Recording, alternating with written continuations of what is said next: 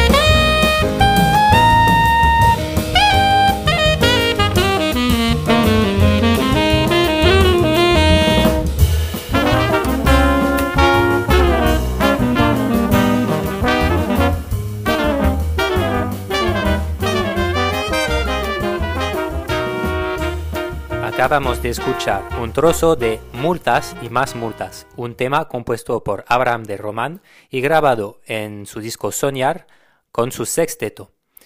Abraham es mi invitado del día, es músico, pero también es profesor, arregla saxos y sobre todo tiene muchísimas cosas para contarnos. Sin más esperar, te dejo escuchar mi conversación con Abraham.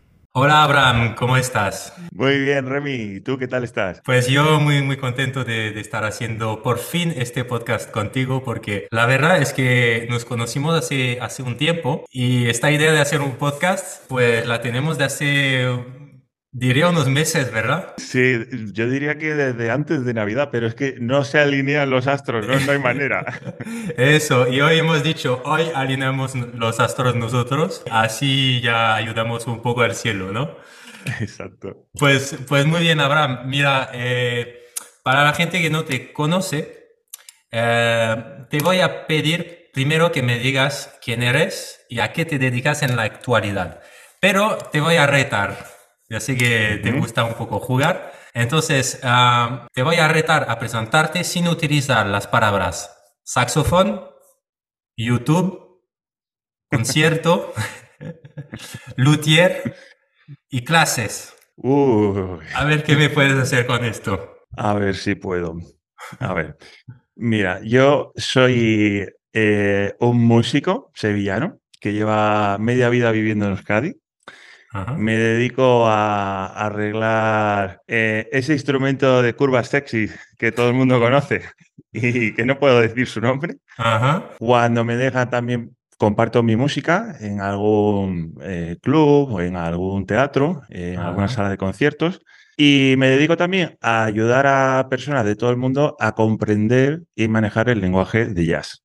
Básicamente eso es lo que hago. Y también comparto mm, vídeos donde explico cosas e intento explicar cosas musicales, eh, conceptos, de la forma más amena posible. A eso me dedico. Pues estupendo, ya te felicito porque eh, ha quedado perfecto. Entonces vamos a hablar de música, vamos a hablar de jazz. ¿Me puedes decir de dónde viene esta pasión tuya por la música y cuál es tu background? Sí, claro. A ver, yo la música digamos que la he respirado desde que nací, porque en casa siempre ha habido música. Yo soy el pequeño de, la familia. Entonces, claro, tenía a mi padre por un lado escuchando flamenco, a mi hermano mayor escuchando folk irlandés, mi otro hermano que es un apasionado de la música en mayúsculas, eh, es una persona muy creativa y, conoce profundamente los estilos musicales más variopintos, desde el heavy hasta la clásica, pasando por el flamenco, el pop, el rock y el jazz, por supuesto. De hecho, él fue la primera persona que, me puso algún disco de Parker o de Coltrane. Y cuando era pequeño empecé a tocar el saxo y me dice, ah, tienes que escuchar esto. Y no entendía nada de aquello. Entonces, de ahí me viene un poco la parte de estar expuesto a la música y luego, pues, mm, por la formación, pues, eh, vengo del clásico, como tantas otras personas en, en este país, ¿no? Al final, cuando quieres estudiar música, casi todos terminamos yendo al conservatorio y allí la oferta que suele haber o que solía haber en aquel momento era siempre de música clásica, es el background primero que tengo y luego ya me desvié, me fui al lado oscuro de la música moderna y del jazz y terminé licenciándome en jazz en Musiquene. En Musiquene en, en ¿no? Eso es, por eso terminé en Euskadi. Ok, ok. Pero, pero de tu familia no tocaban instrumentos. Sí tocan, pero a un nivel aficionado. Eh, mis hermanos, pues, eh, ya te digo, uno toca el violín de oído, el otro toca la guitarra, más o menos siempre ha habido esa inquietud, pero ninguno ha terminado estudiando en serio, ni, o sea, no me viene de familia lo de ser músico realmente. Vale. ¿Y, y por qué tú sí que has querido ir al conservatorio, estudiar, y por qué el saxofón? Pues, eh, a ver, tampoco es algo que yo pidiese. O sea, fue un poco, pues mis padres me dijeron, hemos pensado que te vamos a apuntar a música. Pues bueno, vale, tampoco es que me hiciera una ilusión en ese momento tremenda. Está guay, pero bien, no sé. Total, que, que fui y me gustó. Y algo que siempre había sido pensado por parte de ellos como un complemento, como algo, vale, luego irás a la universidad como tus hermanos, porque ya te digo que soy el pequeño y me llevo bastante edad, entonces mis hermanos ya estaban estudiando estudios superiores. Y lo de la música como algo, eh, pues eso, complementario. Pero claro, llegó el punto de que una vez que me metí en faena, me gustó y dije, jo, es que esto me gusta para dedicarme a ello, ¿no? Fue un poco así como, como, como llegué al mundo de la música. Lo del saxo fue más gracioso, porque me acuerdo que en el conservatorio, me acuerdo perfectamente, el día de la, de la matrícula, que había, era un conservatorio pequeñito, como con cinco especialidades solamente o así, y me acuerdo de decirle a mi padre, yo quiero saxofón. Me dice, uff, que va, que va, eso es carísimo, eh, elige otra cosa. Y digo, piano. Y dice, bueno, vale, vamos a intentarlo con el saxofón. y así fue, realmente fue así. Vale, vale, vale. Vale, qué bueno.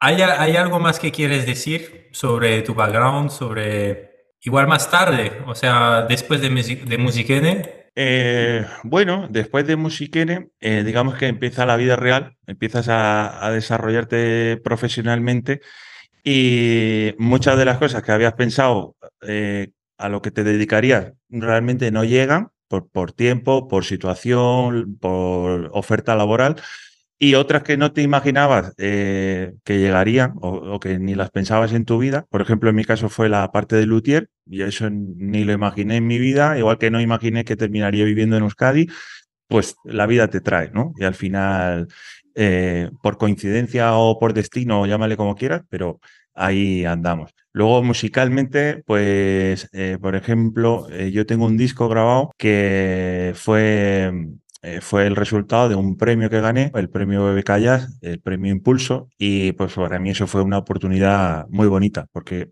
Claro, poder escribir la música para un sexteto, que, que, no es una formación que se vea cada día, es una formación grande, es complicado de manejar.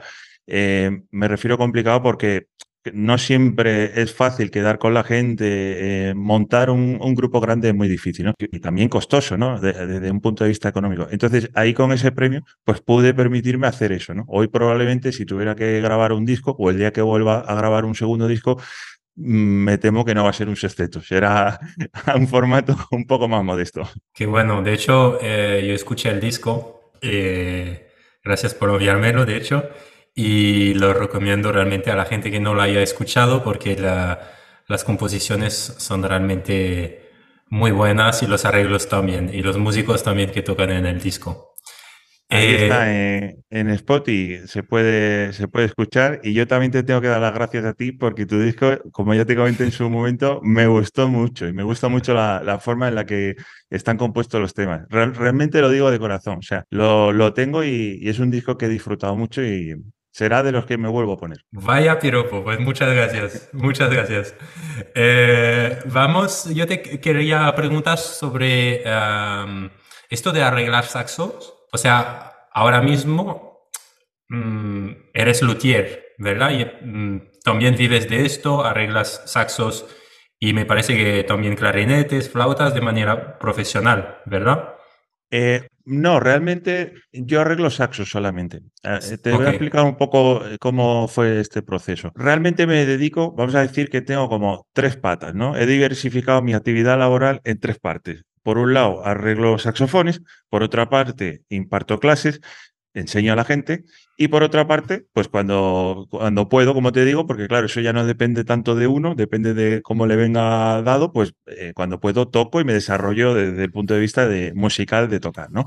Entonces, cuando yo estaba estudiando en Musiquene, eh, había una asignatura que era lotería, principios de mecánica y mantenimiento del saxofón, que era algo que no era obligatorio ni siquiera, era optativo en su día. Me apunté me encantó, me estaba gustando tanto la asignatura, congenié con el profesor que ya no me metía a la de saxo, me metía a la de trompeta, me metía a la de flauta, a la de clarinete, a la de oboe, me metía a cualquier clase que pudiera con este profesor, con este luthier, porque me gustaba mucho aprender y porque esa parte mm, de, destreza manual, de taller, me gusta, ¿no? Y se me da bien.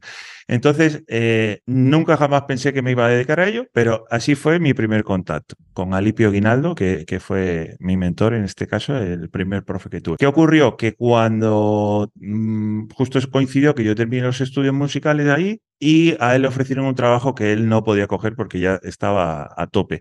Entonces me recomendó a mí, pues porque realmente había demostrado ese interés, se me daba bien y él veía que yo tenía ganas. Y ahí fue donde empecé mi primera etapa de luthier, en una tienda de instrumentos musicales donde arreglaba pues un poco lo que llegaba a la tienda. Esa fue la primera etapa. Dos años y medio después me fui de la tienda y me puse por mi cuenta.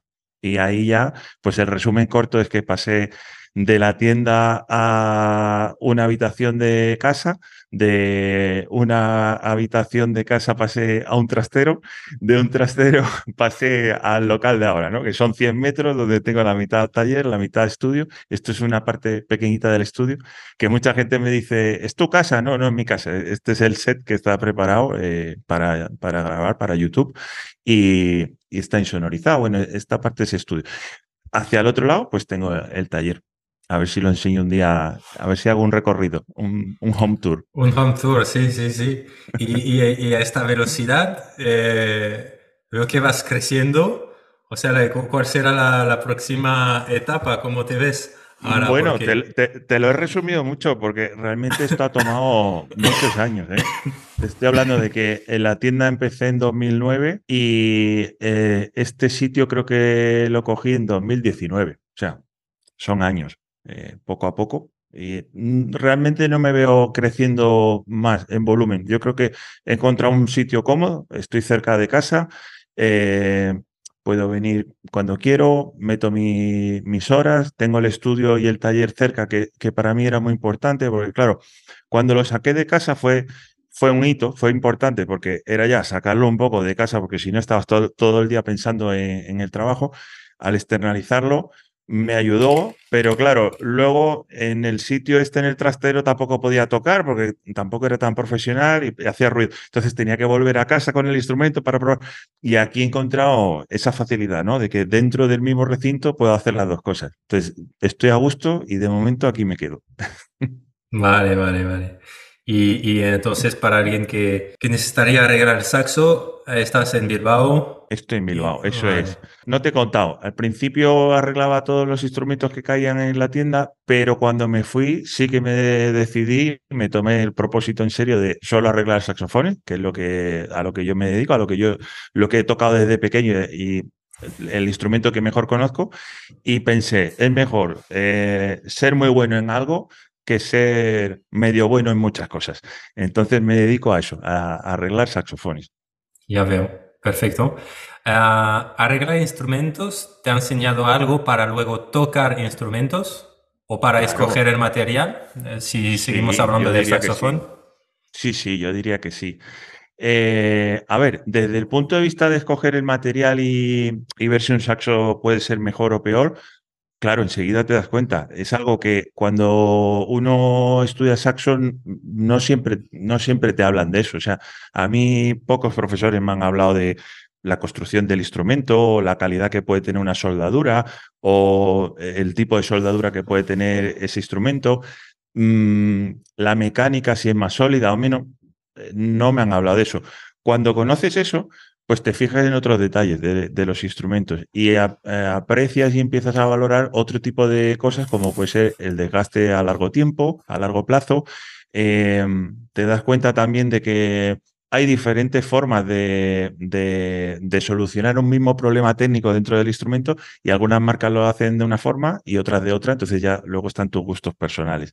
Y a la hora de tocar, pues yo creo que también influye, porque al conocer la mecánica, pues igual ante un problema técnico que se te presenta de tocar un pasaje de una melodía difícil o, al improvisar o al estudiar tus escalas, lo que sea, puedes encontrar otra forma de hacerlo alternativa sin sacrificar el buen sonido y la afinación, pero que te puede ayudar.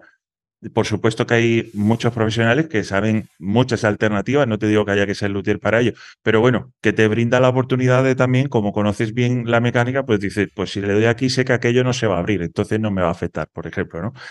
También la geometría interna de aprender un poquito, pero bueno, eso es porque yo soy muy curioso y me gusta. La geometría interna de las boquillas, cuánto afectan al sonido. Creo que, que tú en tu podcast eh, entrevistaste a Paulín, ¿no? De ensayos. Exacto. Sí, sí, lo hablamos mucho esto de, de la geometría del, instrumento. Que es muy interesante esto, es muy interesante. Y, tienes un, un, ejemplo concreto de esto de decir, para tal cosa musical, mmm, tal cosa, tal solución uh, de, de, un instrumento o de su forma o tal, o es mejor tal material. Eh, es que yo creo que ahí ya entra el tema del gusto particular de cada persona. Eh, no te podría decir algo tan, tan tajante como es mejor esto.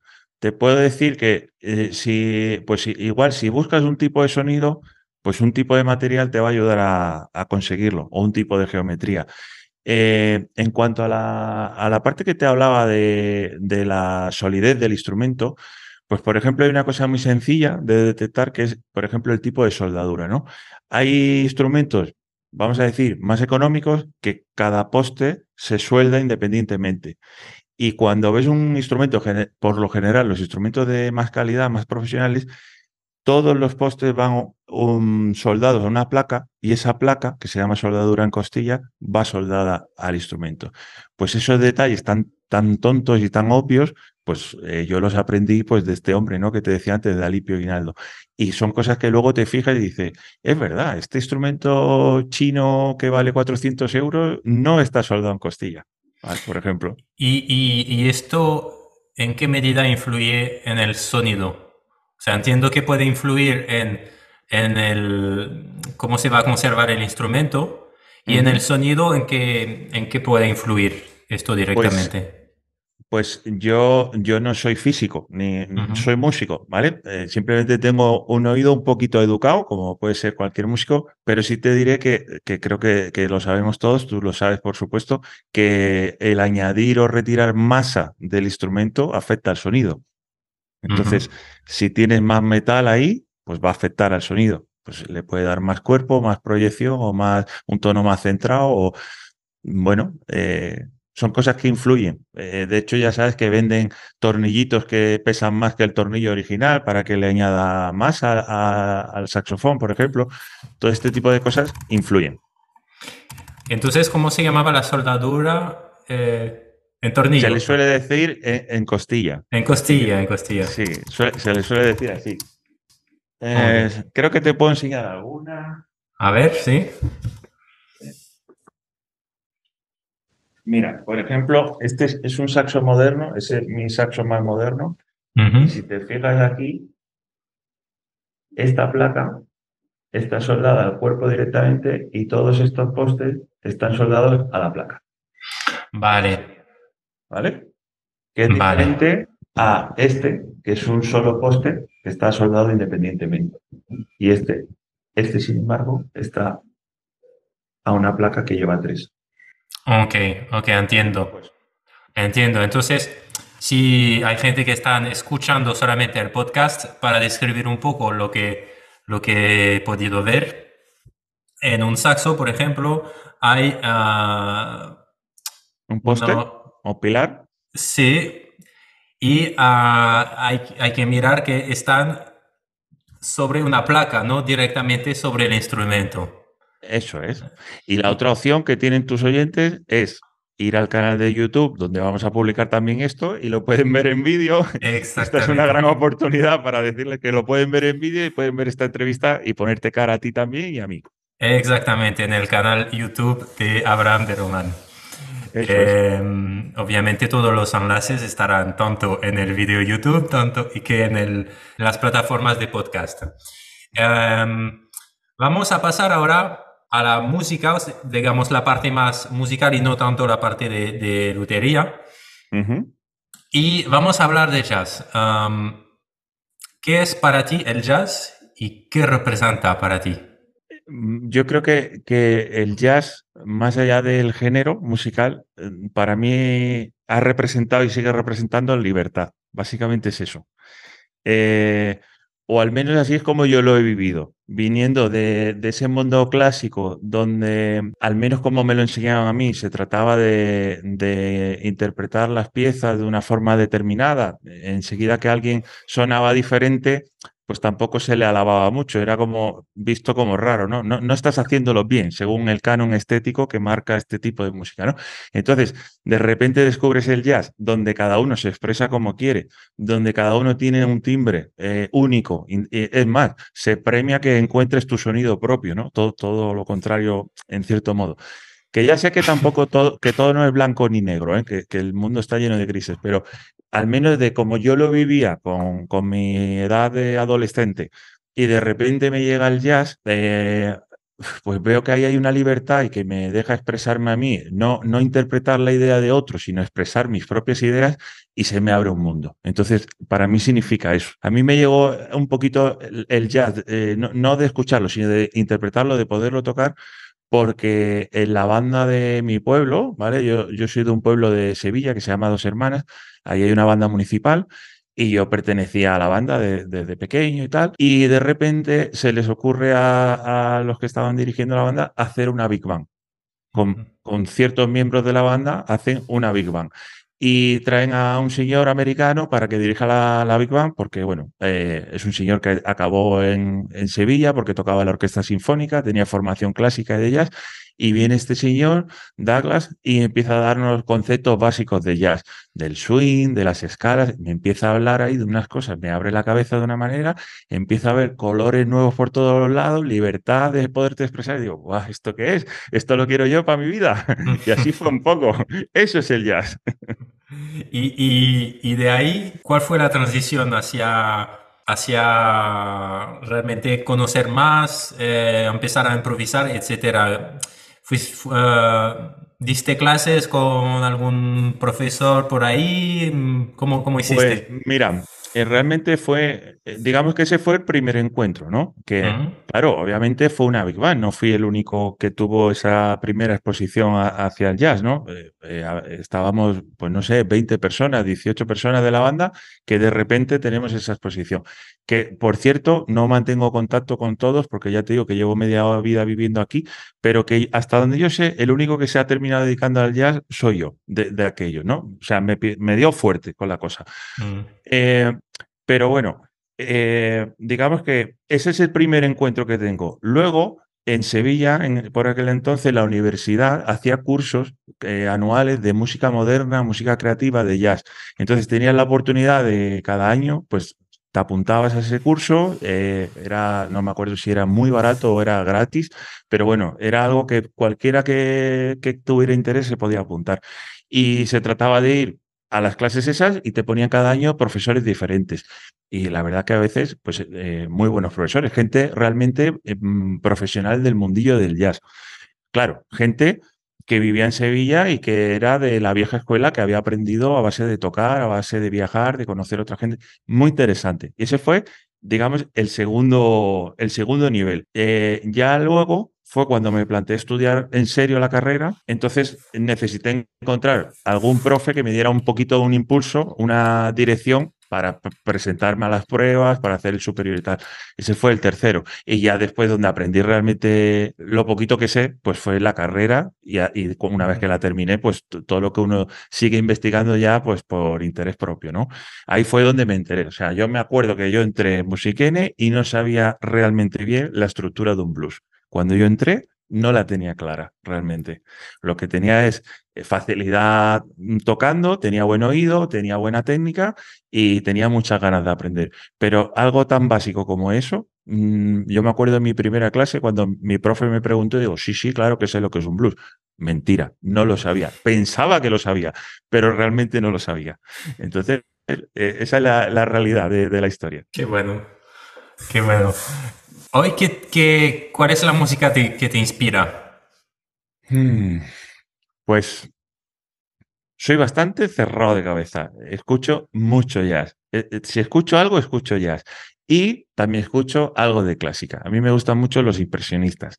Eh, Debussy, Satie, Saint-Saëns, Falla, eh, la parte nacionalista española también me gusta mucho.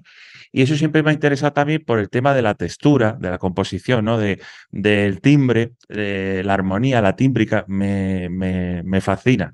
Entonces, mmm, digamos que no, no escucho la radio, no escucho los 40 principales, ni tengo esas influencias del día a día.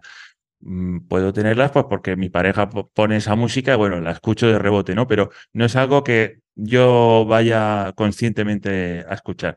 Y en cuanto al jazz, pues yo creo que como todo tienes influencias por épocas. No, no, sé si a ti te habrá pasado, Remy, pero yo tuve la época esa de escuchar mogollón a, Parker, a Coltrane, ¿no? Esa primera etapa. Luego reconozco que he tenido debilidad por Dexter Gordon también durante un tiempo grande. Brecker, por supuesto, que eh, al que idolatré durante años y años. Es más, mi trabajo de investigación de fin de carrera fue acerca de Brecker. O sea, es alguien que que me, me gusta mucho y, que ha formado una parte importante de esa formación. Y mm, quizás después he tenido otra época más relajada, no tan guerrillera como Coltrane o, o Brecker, más de Stan Getz, de Chris Chick, por ejemplo, me gusta muchísimo. Y, y, ahí ando un poco flotando, o sea, me, me gusta todo. Eh, por ejemplo, hay otros saxofonistas eh, esta semana ha venido a Bilbao un saxofonista que llevo años queriendo escuchar en directo porque me encanta, Tony Lacatos, no sé si le conoces. Pues no. Pues te lo recomiendo mucho. Tony Lacatos, eh, él es húngaro, pero vive hace muchos años en Alemania, creo que vive en Frankfurt. Y hace años un amigo de mi hermano, este que le gusta tanto, tanta música, tantos tipos de música, le dijo, dile a tu hermano Abraham que tiene, porque este chico estaba viviendo allí en, en Alemania, en Berlín, que hay un tipo aquí que toca el saxo que se te va la olla, lo tiene que conocer. Tony Lacatos, ni idea de quién era. Entonces, a partir de ahí ya lo investigué un poco y hasta el día de hoy me flipa cómo toca. Pues justo lo tuve la oportunidad de verlo la semana pasada aquí en, Bilbao. Aquí hay una programación muy interesante. En Bilbao tenemos eh, Jason Aretoa, que es una iniciativa privada de, unos amigos que llevan años programando jazz y, además de su programación propia, eh, tiene la programación de la Bilbaína Jazz Club. Es una gozada de ciudad, Bilbao. O sea, eh, para eso tienes más jazz que en otras ciudades incluso más grandes. Eh, a mí me gusta mucho vivir aquí. Qué bueno, no, no sabía, no sabía. Y, voy a investigar este Tony Lacatos también. A ver si te eh, gusta. Max ah, también, se me ocurre. Max Gionata es otro de los Ah, Max Gionata, sí, sí, italiano. sí. Sí, sí, este, este sí que lo conozco. Volveremos a hablar luego de, de, de discos, o de, músicos. Pero ahora quiero mm, hablarte de tu, de tu faceta, de tu pata de, profesor. ¿Qué es para ti lo importante a la hora de enseñar la improvisación a tus alumnos? Yo mm, creo que eh, hay, hay, que tener, por supuesto, tienes que tener un conocimiento teórico. Tiene que haber un, sitio donde te apoyas, ¿no? Donde, donde está la base de, lo que construyes. No es difícil encontrar esta, esta información y, retenerla y aprenderla. Creo que es algo que cualquier persona que tenga interés lo puede conseguir. Creo que luego hay que, hay que tener una parte técnica de tu mm. instrumento, sea cual sea el instrumento. Para, para, esta parte técnica, ¿a qué te refieres? ¿Te refieres al cifraje de los acordes? No, eh, me refiero a que tú te puedas expresar con tu instrumento como si fuera una, extremidad más tuya, o sea, una extensión de tu cuerpo. Ah, perdón, te, decía la parte teórica. Ah, vale, la parte teórica, te había entendido la técnica. Sí. La, parte teórica, repíteme la pregunta. sí, a, qué te refieres con, con, esa base ah, ah Vale, vale. Sí, sí. Bueno, pues eh, ahora sí te entiendo mejor la pregunta. Claro, me refiero a conocer el cifrado, conocer eh, la relación que hay armónica entre una progresión de acordes, ¿no? Eh, la jerarquía que hay de los acordes, el cifrado, el análisis, luego conocer la relación que hay entre esos acordes y sus escalas correspondientes para poder jugar con distintos colores, ¿no? Aquí en este acorde puedo tener estos cuatro colores. ¿Cuál voy a elegir? ¿Por qué voy a elegir? ¿Qué nota voy a destacar? ¿Dónde me va a llevar esa nota, ¿no? el voice leading si toco esta nota, ¿dónde hay como una especie de atracción magnética que me va a llevar a otra nota, ¿no? Pues todo esto es, parte de la teoría que entiendo que, hay que conocer, porque si no estás tocando de oído, que está muy bien, pero que está limitado. O sea, generalmente todos tenemos unas limitaciones. Entonces, cuanto más riegas tu, tu planta interior, pues más crece, ¿no? Es un poco eso.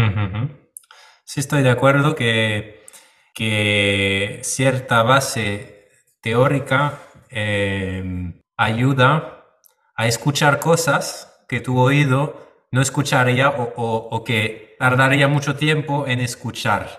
Por ejemplo, me refiero a, notas del acorde que son más, mm, que son extensiones, ¿no? Por ejemplo, y esto sí que tocar de oído Va a costar costaría, más tiempo llegar. Costaría un, poquito, un poquito más sin haberlo entendido previamente intelectualmente, ¿no? Entonces, esta base que tú dices, teórica, eh, también, también estoy de acuerdo, aunque creo que se puede, se puede improvisar con muy poca base teórica, ¿no? Has hablado de, bastantes cosas, pero Ah, Por supuesto. O sea, lo más importante es tirarte a la piscina. Ese, ese es el punto uno. exacto. Experimentar y no tener miedo a equivocarte. O sea, por fortuna no somos cirujanos. Si nos equivocamos, no cortamos a nadie en pedazos ni, ni hacemos nada irreparable. Como mucho damos un si bemol que no debería ser bemol o un fa sostenido que debería ser natural. No pasa nada. Entonces, lo primero es tirarte a la piscina e intentar chapotear. Yo te estaba hablando ya de cuando quieres realmente Ujú. Nadar bien. Nadar Vale, bien es otra cosa, ¿no? Tirarte a la piscina, quitarle el miedo, el primer paso, pero luego estamos hablando de, bueno, vamos a intentar no tocar notas por tocar o tocar notas en el tono, vamos a intentar improvisar con un lenguaje de jazz. Entonces Ajá. ahí sí creo que tener un conocimiento un poquito más grande de la teoría te va a ayudar. Sí, luego lo de que te decía, la técnica, claro, yo puedo ser a un nivel teórico, intelectual grandioso, pero si mis dedos no son capaces de ejecutar esto en mi instrumento, ¿no? O, en caso de cantante, si no lo puedo cantar, yo lo tengo en la cabeza, pero no lo puedo ejecutar, no, lo, no sé traducirlo a mi herramienta de trabajo, en mi caso al saxo, pues tampoco me vale. Entonces, tienes que cultivar esa parte técnica, ¿no? Que te decía antes, pues, de tanto, pues eso, lo que, lo que es la técnica de tu instrumento que te permite que sea, como te decía antes, una extensión de tu cuerpo. Y, Pero, para- y- y- y te voy a cortar otra vez. Dime, Pa- dime. Para ti hay una manera de tener una técnica o, mejor formulado, ¿hay una técnica específica para la improvisación? Mm, yo creo que lo que se puede hacer es aprovechar, en lugar de estudiar toda la técnica de tu instrumento y luego intentar improvisar, es aprovechar aquello que quieres aprender a improvisar, pues vamos a poner un estándar, por ejemplo, aprovechar este estándar para trabajar la técnica dentro de este estándar, para trabajar la teoría dentro de este estándar. O sea, que el estándar sea el vehículo que te permite eh, aprender todo, todo esto que estamos hablando. ¿vale? Yo creo que ese es un enfoque bueno, al menos como yo lo enfoco, el enfoque bueno de aprender jazz, ya directamente eh, aplicado a un, a un estándar. Entiendo, o sea, no vas a estudiar notas agudas por, por, por estudiar notas agudas, ni vas a estudiar la escala de, de fa sostenido por estudiar la escala de fa sostenido, sino que te vas a buscar un estándar que, que esté en fa sostenido y que en el Por cual ejemplo. puedes meter notas agudas, por ejemplo, para decir, para simplificar mucho, ¿no? Sí, por Es- ejemplo, a ver, yo creo que también eh, depende del nivel del, del estudiante que estamos hablando. Estamos hablando de, de alguien que su hobby es tocar jazz, pues creo que esto que acabas de plantear es perfecto. No te vas a estudiar la escala de fa sostenido por sabértela, ¿no? En ese caso, creo que no. Si estamos hablando de alguien ya con un perfil más profesional o que, o que está profesionalizándose, por supuesto que te vas a estudiar todas las escalas alteradas en todos los tonos, todas las escalas simétricas en todos los tonos, todas las mayores, las menores. Yo creo que sí, que eso hay que hacerlo. Y luego la aplicarás en tu estándar, pero esa agilidad mental la necesitas tener y, como te digo, traducirla a tu herramienta de, de trabajo, ¿vale? Pero, lo que te iba a decir, pero después de tener esta teoría y esta técnica, que creo que es algo que, cualquier persona puede conseguir dedicándole tiempo, eh, como todo en la vida, ¿no? Si, te dedicas a, ello en cuerpo y alma, lo vas a conseguir. Como si quieres nadar muy bien o, o jugar al tenis muy bien o lo que sea, ¿no? Cualquier disciplina artística o deportiva o lo que sea, es cuestión de dedicación y tiempo. Pero hay una parte de la improvisación eh, que me preguntabas, que, cuál creo que es más importante de cara a, a la improvisación y a los alumnos, que no es ninguna de estas dos, porque tú puedes tener muy bien engrasado tu mecánica mm, humana, eh, que esa que maneja tu instrumento, puedes tener tu cabeza muy bien engrasada también, pero luego creo que hay dos elementos muy importantes de los que no se habla tanto. Y tiene que ver con lo que tú me has dicho antes de la teoría y el poder escuchar una tensión. Uno es el ear training, ese edu- educación o entrenamiento auditivo. Mm, creo que es necesario que eh, el estudiante o el profesional tenga bien desarrollado el oído por dos, por dos cosas. Una, para poder crear esas melodías eh, donde quiera llevar al grupo, a donde lo quiera llevar, y otro, para poder interaccionar. Porque a veces pasa con algún alumno, no sé si te pasa con los tuyos, con alguno, que lo que toca lo toca bien y es correcto y hace muy bien su papel, pero no interactúa porque no escucha a los demás. Él está centrado en voy a hacer lo mío bien. Pero la música no es un monólogo, es una conversación. Y más la música creativa, la música de jazz. Es, una conversación viva, en donde en cualquier momento hay un elemento que la batería te toca un ritmo que, realmente te está haciendo una pregunta que tiene que ser respondida. Si tú estás a lo tuyo, jamás le vas a responder. Entonces, creo que otro elemento muy importante sería ese entrenamiento auditivo a todos los niveles. Y por último, y creo que este es el más difícil de, enseñar y de aprender, es el storytelling. Esa capacidad de, con tu solo, ser capaz de contar algo que tenga un sentido, coherencia, que te lleve, que, te lleve por un viaje, ¿no? Que, que, sea algo que cuando una persona, sea o no sea músico, te esté escuchando, le transmitas algo. No que simplemente estés tocando notas correctas que suenan bien encima de esos acordes. Eso es otra cosa. ¿Vale? Y el ejemplo que siempre pongo a mis alumnos, y te lo pongo porque creo que esto va a conectar con, con la gente, yo le digo, si yo pongo una base que está en Do mayor, es decir, que son todas las teclas blancas de un piano, y te digo que improvises y tú te vas al piano y tocas aleatoriamente teclas blancas, la teoría dice que va a sonar bien, pero eso no es ni improvisar, ni es tocar con lenguaje, ni, ni es contar una historia. Eso simplemente es tocar notas correctas encima de una armonía. Son cosas diferentes. Pues mira, me, encanta lo que acabas de decir y quiero, quiero hablar un poquito yo también de, lo que has dicho, el punto, los dos últimos puntos, el entrenamiento auditivo.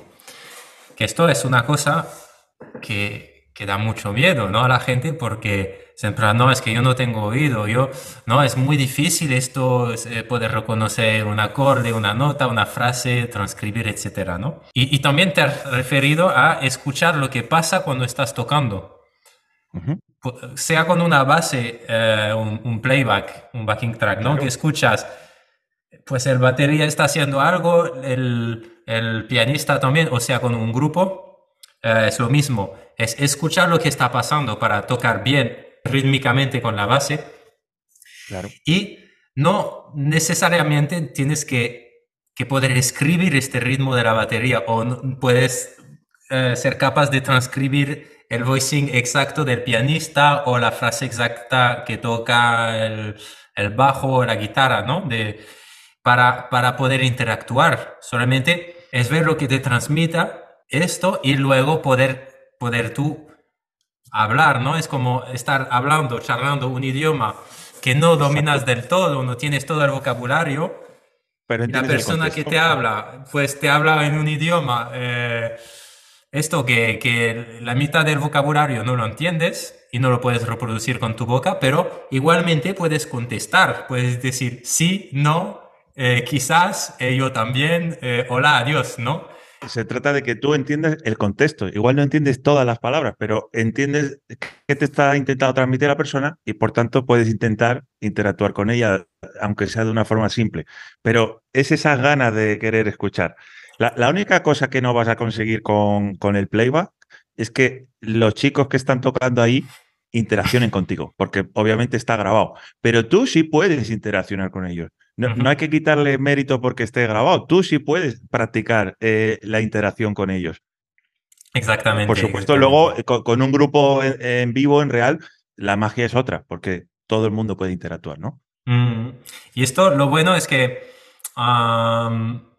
tanto esto como lo del storytelling que decías antes, son cosas que puedes hacer desde ya y que no son muy difíciles, es solamente dónde enfocar tu energía, ¿no? Si, Exacto. si tú puedes estar, digamos que el punto uno y el punto dos, que sería aprender la, la, teoría y aprender la técnica, esto sí que lleva tiempo. Y esto sí que es más lento, ¿no? A aprender, etcétera. Pero lo de querer contar una historia, mm, tocar notas con sentido, y lo de estar escuchando y tocar en el contexto, o sea, tocar escuchando lo que está pasando, esto sí son cosas que uno puede mejorar en 20 minutos. O sea, yo me imagino que a ti también te pasa, un alumno te viene y no le vas a hacer tocar mm, muchas más escalas o mucho más rápido en 20 minutos, pero si le das algunas indicaciones de, de, storytelling, como dices tú, ¿no? Contar una historia o de escuchar más lo que está haciendo o lo que están haciendo los demás, eso sí que en 20 minutos puedes cambiar de pe a pa un, un, un solista o un solo. Claro, se, se va a, a casa eh, con otro concepto. Mm. Con, con, otro concepto más profundo y más real de lo que puede ser este tipo de música, ¿no? De, de esa libertad de, de, expresar ideas que te hablaba antes, ¿no? Tú, tú, expresas las tuyas, el otro expresa las suyas y entre todos hablamos una conversación. Y, y los grupos, los buenos grupos de, de la historia de, del jazz ves que hay esa química, que se están escuchando y que están interaccionando. Yo creo que es una música como, eh, pues que no se presta a grabarse por pistas, por ejemplo, como otro tipo de género, ¿no? Que, se graba, que tu bajista puede estar en Miami y tu cantante puede estar en Hong Kong. Eh, por supuesto que se podría hacer también, pero la magia esa real del vivo, de, del vivo y el directo, de estar grabándose mm, mientras que se escucha uno a otro, esa interacción viva, eso es una parte de, ineludible del jazz. Creo que es un punto que, que se pone en valor, ¿no? Sí, sí, sí. Es, es importante de, de, hablar de esto, yo creo. Y, y, seguramente para la gente que nos esté escuchando, no son cosas que, que escuchas mucho, porque esto no, no se puede, no, realmente no, yo no conozco un libro o un claro, video no. que hable de esto, o un profesor, o seguramente son cosas que la mayoría de profesores enseñan, pero de manera así más inconscientemente, ¿no? Sin, sin realmente saber. Claro. Dicen, bueno, ahora intenta más esto, más esto, ¿no? Pero eh, ya está dicho eh, para las personas que nos estén escuchando. Y también pasa otra cosa con, con el tema de la capacidad auditiva o, o del entrenamiento auditivo, que es que te ves muy expuesto. O sea, Ahí se ve lo que eres capaz de oír y lo que no. Eh, por ejemplo, a mí me pasa, mm, muchos de los alumnos que yo tengo son profesores de música, son profesores de música que quieren aprender el lenguaje de jazz. Tienen una formación, por ejemplo, clásica y tienen ese interés, en, en, demuestran un interés por música de diferente índole, ¿no? Entonces, claro, son profesionales, tanto como tú y como yo, pero eh, igual un tiempo grande que tú has dedicado a cultivar ese oído, ellos lo han dedicado a, otras cosas. Eh, pues probablemente po podrá leer partituras con unos cambios de ritmo impresionantes que yo, por ejemplo, te digo que hoy en día no los podría leer. Cuando estaba a tope con el clásico, pues todavía me defendería, pero hoy soy más torpe en la lectura. Cuando tú tienes a, un profesor como tú delante de ti y estás intentando hablar de, de entrenamiento auditivo, muchas veces se sienten muy expuestos y no les gusta. Y, cuando por fin rompen esa barrera de, vale, que no me estás evaluando, que me estás ayudando a aprender, entonces todo empieza a fluir y entonces cuando empiezan a, porque obviamente son buenos músicos, son profesionales, como te digo, empiezan a, a, fluir de otra manera cuando tocan. Pero tienen que ser ellos los primeros que se tienen que bajar a la tierra y decir, jo, es que yo no soy capaz de oír la trecena de un acorde dominante, es que no, no la distingo. Ya no te hablo de una bemol 13 no me han educado para ello. No, no tienen la culpa tampoco. Simplemente es que claro. no están educados. Claro, claro. Hay una cosa también muy frustrante para las personas que los profesionales del clásico, por ejemplo, que tienen muy buena técnica y están acostumbrados a tocar fusas, a tocar cosas rápidas, a, a ser libre con su instrumento de cierto modo. Y les pones a improvisar y al principio no puedes hacer mucho más Se que bloquean. blancas, algunas negras la verdad. Claro, sí, sí. Y esto yo entiendo que sea muy frustrante, y de hecho lo claro. he visto ya en, en, varios alumnos, varios músicos, que esto que es, de repente es como ser un bebé, ¿no? Saber caminar y de repente aprender a caminar sobre las manos, ¿no? Eh, es, es, también algo que, que entiendo que, que, es muy frustrante, además de, de esto del oído. Pero bueno, por suerte son cosas que al final se aprende bastante rápido, sobre todo si tienes un, un, un bagaje musical ya claro, pero, importante. ¿no? Y aparte que son, son este, este, tipo de personas son unos valientes, o sea, están eh, bajándose a, a, al escalón más bajo, habiendo llegado en su vida profesional al más alto probablemente, ¿no? Y decir, vale, pues ahora soy torpe otra vez, ahora no, no puedo hacer lo que quiero. Yo, por ejemplo, eh, que soy un loco de aprender, que, que, es lo que más me llena en la vida, aprender cosas de muy diversa índole, desde idiomas a cualquier cosa, hasta marketing o lo que fuera. Ahora, por ejemplo, eh, me he tomado un poquito en serio este año aprender flauta. Entonces, ahí tengo la flauta, puedo tocar bien el saxo, pero tocando la flauta soy un bebé. O sea, hago lo que puedo. Entonces, eso me baja muchísimo los humos, porque yo quiero, pero no puedo. pero como yo lo vivo desde el punto de vista del profe con algunos de mis alumnos, creo que lo llevo bien. disfruto del camino y no me agobio. Simplemente, eh, bueno, ya llegará. Voy avanzando poco a poco y soy consciente de que, bueno, tengo mi limitación. Entonces, yo creo que hay que ser valiente con esto y, decir, nada, me tiro a la piscina, como decíamos antes, y ya está, y nado lo que puedo. Si puedo, chapoteo, y si puedo, pues me hago un largo, y ya está. Me encanta, me encanta. Y me siento identificado también en lo que dices de, de aprender y meterse en la piel a alguien que aprende. A mí también me gusta, me, encanta aprender y lo mismo que tú, ¿no? Cuando me, me puse a, a tocar flauta me pasó lo mismo. Y entonces era en plan, vale, ahora entiendo lo que pasa en la cabeza de, mis alumnos, ¿no? que están, están en este momento. ¿no? Volvemos un poco al mundo de la música. Te voy a pedir tres anécdotas sobre tu vida musical. Puede ser tanto de luthier, de profesor o en el mundo de la música, ¿no? algo que te haya pasado en un concierto, lo, lo que sea, eh, ¿vale? Relacionado con la música. Y te voy a pedir que dos de estas anécdotas sean verdaderas y una será una pura mentira. ¿Vale? Intenta guardar la, cara así de, de póker. La cara de póker. Y yo voy a tener que adivinar cuál es la mentira. Vale. Ok, vale. Pues mira, te cuento. Eh, te cuento que una vez me llamó James Carter para que arreglara el saxo. Esa es mi primera anécdota. Mi segunda anécdota es que una vez me llamaron para una grabación donde tenía que llevar varios saxos, donde tenía que implicar a otro músico, trombonista, tenía que llevar a un amigo trombonista. Eh, y cuando llegué al estudio de grabación, no existía la grabación, no había ingeniero de sonido y todo era pura mentira. Y la tercera es que cuando estaba en Nueva York visitando a un colega, eh, me llevó a una jam session. Eh, eh, no, era, no era un club de jazz, era un, bar que hacían, hacía una jam session. Y me acuerdo perfectamente, estábamos tocando It Could Happen to You. Y total, que llega el momento de mi solo, me subo al escenario, cierro los ojos, que yo suelo tocar siempre con los ojos cerrados, y empiezo a tocar, eh, digo, jo, qué bien me está sonando, y de repente empiezo a ver que todo el mundo empieza a aplaudir, pero en llamas. O sea, el público pero en un momento yo decía, hostia, no puede ser que esté pasando esto. ¡Qué bien toco! Y de repente cuando abro los ojos, no era por mí, era que eh, Sonny Rollins estaba entrando en el bar porque luego me dijo que había escuchado música y entró a ver quién estaba tocando. La gente realmente le estaba aplaudiendo a él y no a mí. Esas son mis tres anécdotas. Wow, ok, ok, ok, ok. Ah... Te voy a decir que la de James Carter me suena, a, lo mejor me estoy flipando, pero me suena haberlo leído en algún lugar de tu blog o de, o de algo.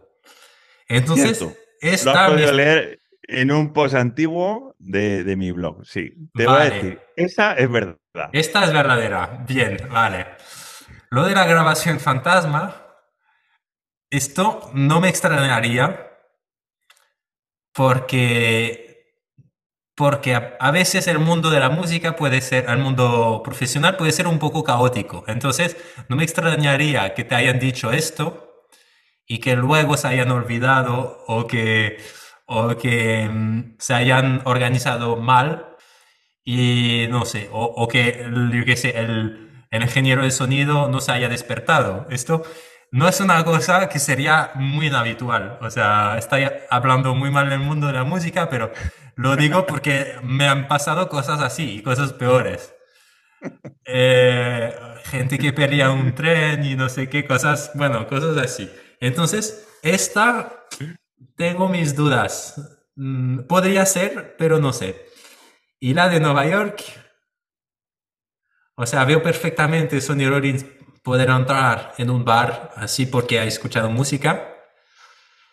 Veo perfectamente que tú te hayas podido subir en una jam session allá. Y esto, o sea, lo veo factible también. Te lo he puesto difícil, ¿eh? Entonces me, me voy a decantar, me voy a decantar por Por la de Sonny Rollins. Esa es la mentira. Esa es la mentira. muy bien, muy bien, Remy. Yes, de hecho, nunca he estado en Nueva York. Ah, A día de hoy es una asignatura pendiente. Y eso que, me encanta viajar y, de hecho tengo la suerte de que comparto esa pasión con mi pareja. Es más, tenemos un canal, esto no lo sabe mucha gente, tenemos un canal de YouTube, un segundo canal, aparte de mi canal principal donde hablo de música y explico conceptos de ellas. Tenemos un segundo canal en plan hobby, en plan pareja, donde hablamos de viajes. También dejaremos en la descripción el enlace por si a alguien le apetece ver otro registro diferente. Claro y, Nueva York realmente eh, te diré que es un destino que ya teníamos cogido vuelos, teníamos todo el viaje planificado y vino la pandemia. Fue justamente uno de los destinos que, el año de la pandemia nos dejó fuera de juego.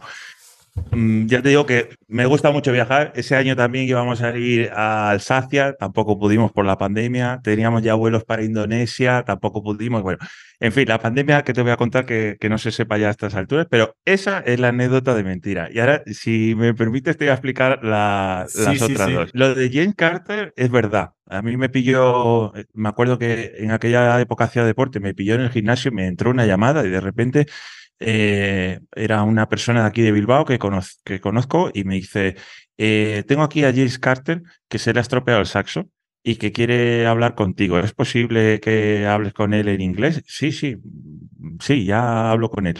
Y de repente me dice, hola, soy James Carter. dice, fue muy curioso, me dice, normalmente viajo con mi luthier, pero en esta ocasión no me ha podido acompañar y tengo un problema con, creo que era algo de un ajuste del tudel, no sé qué. Mm, bueno, la anécdota es esa. Luego al final, pues no nos pusimos de acuerdo porque eh, él no podía venir al taller, yo no podía ir al hotel a mirarle algo sin tener la herramienta que necesito en el taller. Quedó ahí en una conversación, pero es real, me llamó y, me, pidió servicios de luthier, vamos a decir. Y la otra anécdota de, de, la grabación fantasma, esta es muy graciosa porque fue una broma que nos gastó un profesor a un compañero y a mí.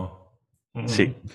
Fue Bob Sanz, que en paz descanse, que hace poquito que, falleció y al cual admiraba muchísimo y le tengo mucho cariño. Y nos llevábamos francamente bien con él, al punto de una relación un poco más allá de profe-alumno, de colegueo.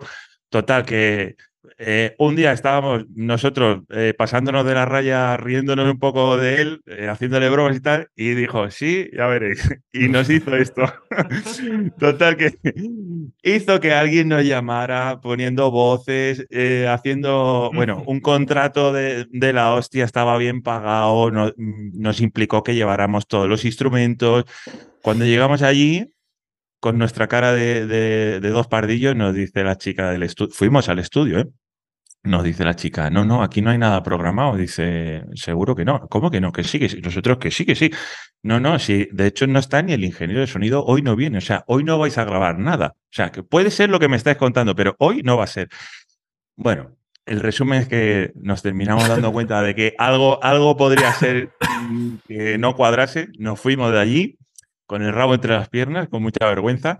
Y entonces nos llegó el mensaje de este profe de Bob Sanz que nos decía, eh, la próxima vez que os metáis conmigo será la guerra y, la próxima vez pedid más dinero. Me acuerdo perfectamente del mensaje. Me recuerda una peli, una peli americana que vi hace un tiempo que era, creo que con Robert De Niro, que era un, un abuelo que hacía la guerra con su nieto justamente y se hacían, no paraban de hacerse bromas así. No me acuerdo del nombre de la película. No, no me suena. Pero me recuerda un montón lo que dices. Qué bueno. Pues eso, eso fue.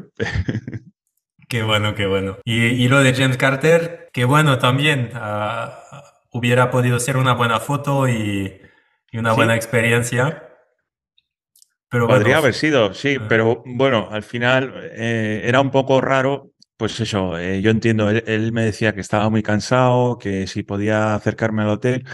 Supongo que podría haberlo hecho, pues sí, pero claro, si luego llego y me hacen falta herramientas que, que son herramientas que pesan, que tampoco puedo llevar, mm, ¿qué hago? ¿Me llevo el saxo de James Carter y luego se lo devuelvo? ¿Ya me va a prestar el saxo? Eh, era todo así un poco complicado y fue como, mira, déjalos. él me dijo, mira, puedo pasar, puedo pasar con esta cosa, creo que era que no le ajustaba bien el tudel, no te preocupes, seguimos para adelante y ya está, ya lo arreglaré. Bueno, pues ahí quedó. Pero bueno, fue gracioso eso, que, de repente te llama, eh, pues eso, eh, un peso pesado de, de ¿tienes, el WhatsApp de, James Carter? No, no tengo el WhatsApp, porque a mí me llamó eh, una persona que yo conozco de Bilbao, que era la que la hacía de manager aquí en Bilbao. Vale, vale, vale, vale. Claro. lástima, lástima. Muy bien, Abraham. Pues ya llevamos ya un buen rato charlando. Sí. Y, vamos a dejar un poco, porque hay mil otros temas que quisiera hablar contigo, pero vamos a, dejar, vamos a dejarlo a lo mejor para otra charla. Esto depende también de los comentarios que nos dejara la gente. Claro. Si quieren más, pues Tú sabes que yo me lo paso genial hablando contigo y, sé que a ti te ocurre lo mismo, pero bueno, igual, igual tendrían que ser charlas privadas, son muy largas y a no, no todo el mundo igual le interesa. Pero bueno, creo que hemos aportado también información chula y relevante más allá de lo que pueden ser anécdotas de mi vida, creo que la, parte en la que hemos hablado de la improvisación y del enfoque a la hora de estudiar, creo que esto puede ser de interés de, muchas personas que están ahora en esa pelea, ¿no? Sí, seguro que sí. Y también la parte de conocerte mejor, también yo creo que es muy, muy inspirador también para, para la gente que escucharán. Entonces, vamos a ir poco a poco cerrando un poco esta entrevista. Eh, ¿Dónde podemos encontrarte y, saber más sobre tu trabajo? O sea, ¿tienes redes sociales, una web? Tengo, tengo. Eh, es muy fácil. La forma más simple es entrar en Google y poner mi nombre, Abraham de Román, y ahí ya le va a salir todo. Pero bueno, yo creo que se puede destacar en la web eh, vas a poder encontrar información sobre mí y, sobre, todo, eh, sobre todo de una parte en la que está el blog, el Jazzy Blog, que creo que puede ser de interés de mucha gente. Ahí analizo estándar, hablo un poco de la historia, del contexto histórico de algunos estándares. Em, bueno, creo que puede ser algo que aporte información relevante, sobre todo el análisis armónico. Y luego... tus análisis de estándares son míticas también en YouTube. Sí, sí, sí, la verdad que estoy contento con ellos. No, no hago tantos como me gustaría, pero siempre me, siempre me encuentro a alguien que me dice, sí, te conozco de los análisis de, de YouTube. Entonces, bueno, me da esa alegría de, y esas ganas y esa fuerza de continuar, ¿no? Entonces, eso está en vídeo en YouTube, pero Claro, hay mucha más información que no cabe en YouTube que está en el, en el Blog. Eso se accede fácilmente desde mi página web. Y luego, pues YouTube creo que sería la, red social que debería destacar en este momento. Y por supuesto, pues tengo Instagram, donde hay igual alguna foto, algún trocito de un ensayo, bueno, cositas más personales. Pero el grueso sería eso, página web y, y YouTube. Luego, como hemos dicho antes, en Spotify está el disco y todo lo demás. Pero yo creo que con eso ya, el que me quiere encontrar me va a encontrar fácil. Muy bien, muy bien, muy bien. Y vale, ¿y me recomendarías a mí personalmente o a las personas que nos están escuchando, sea un libro, una película, un disco, otro canal YouTube que te guste particularmente? ¿Tienes alguna recomendación? Creo que viniendo de mí, te tendría que recomendar un canal de YouTube. Yo te voy a recomendar, no te voy a recomendar uno, te voy a recomendar dos canales de YouTube. Eh, mira, hay uno que he descubierto además hace poquito y que me, ha gustado mucho el enfoque que, que, tiene, que se llama La Cata Musical. No sé si lo conoces. Ah, sí, lo, conozco, lo conozco. Pues me parece que, ese chico lo, está haciendo francamente bien y eh, da, aporta información muy, muy chula, muy relevante sobre eh, música en general. Y creo que es algo pues que igual no es tan conocido como Jaime Altozano. Y bueno, yo creo que es algo que a los seguidores de tu podcast les puede gustar, les puede cuadrar, la cata musical. Y luego te voy a recomendar otro que es un poco más friki, que es lo que yo me pongo para relajarme, es un canal de, YouTube que se llama My Mechanics. Se escribe Mechanics eh, en inglés, ¿vale? My Mechanics. Y ahí básicamente lo que vas a ver son restauraciones de objetos. Sin música de fondo, es un poco ASMR, está el ruidito de la máquina funcionando, lijado, y, esto a mí me encanta y me desconecta muchísimo de, todos los problemas. Yo, yo, llego a casa por la noche, me pongo esto y me entra una paz que, me quedo dormido. Qué bueno, qué bueno. Me encanta también que sea, saber un poco más de, de tu personalidad, pero también que me puedas recomendar cosas así que yo nunca lo, hubiera buscado, nunca hubiera hecho clic, ¿no? Si no fuera por, por lo que, que tú me dices. Pero sé que hay mucha gente que mira esto y que le encanta. Yo creo que es muy satisfactorio, ¿no? Es eh, esto que ahora está tan de moda, ¿no? De, ver un proceso satisfying, ¿no? Que dices, hostia, esto está oxidado, que es del año 1900, que tiene mierda y óxido mm, acumulado de 100 años y de repente lo terminas, lo ves la pieza acabada y dices, Joder, y está reciclando. Son muchos eh, valores también los que promueven. A mí me gusta mucho. Te lo recomiendo altamente. Qué bueno, qué bueno. Me recuerda un canal también donde hay unos indios que construyen spa en la naturaleza con sus manos. No, sé si lo conoces, no me acuerdo del nombre del canal. No, pero... no lo conozco. Me suena a uno que, que, hicieron como una excavación y luego había agua. Igual estás hablándome de este. Sí, sí, sí, sí. sí ese, tipo de cosas me encantan. Me Sí, a mí también, a mí también. Qué bueno. Bueno, Remy, muchas gracias por invitarme a, tu podcast y espero que, podamos hacer más adelante más colaboraciones, ya sean hablando o tocando o, lo que sea, porque me lo paso muy bien hablando contigo. Y, lo mismo digo, Abraham, muchísimas gracias. a la gente que nos escucha, pues que nos pongan comentarios, que nos pongan qué quieren ver. Eh, va, todo, todo está posible. Eh, una colaboración de Abraham y yo tocando la flauta o una, una colaboración de Abraham y yo restaurando, restaurando objetos antiguos. y más seriosamente, pues no, eh, otra charla o tocar un tema juntos o ya, ya veremos. Y en todo caso, pues yo te digo hasta muy pronto porque eh, vamos a seguir hablando, me lo he pasado muy bien contigo. Igualmente, tío. Yo creo que el, próximo vídeo que hagamos y retransmisión en podcast va a ser tú y yo comiendo calzots, que lo tenemos pendiente. Eso sí, eso sí. Pero espero, espero que tú vengas por aquí a comer calzot conmigo también. Por supuesto, cuenta con ello. Bueno, muy bien, un abrazo muy grande. Un abrazo, Remy. Podemos finalizar este podcast, pero eh, hasta, hasta una próxima, Abraham.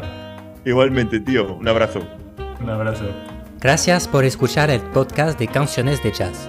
Si te gustó el episodio, deja la mejor evaluación posible en tu plataforma de podcast preferida y escribe en comentario unas palabras para animar a otros a escuchar el podcast. Así me permitirás seguir grabando episodio y aportarte contenido de cualidad. Te tomará 20 segundos nada más y ayudarás al podcast a crecer. Puedes también recomendar el podcast a un amigo y enviar tus preguntas y sugerencias visitando www.cancionesdejazz.com barra podcast. Gracias de antemano y nos vemos en el próximo episodio.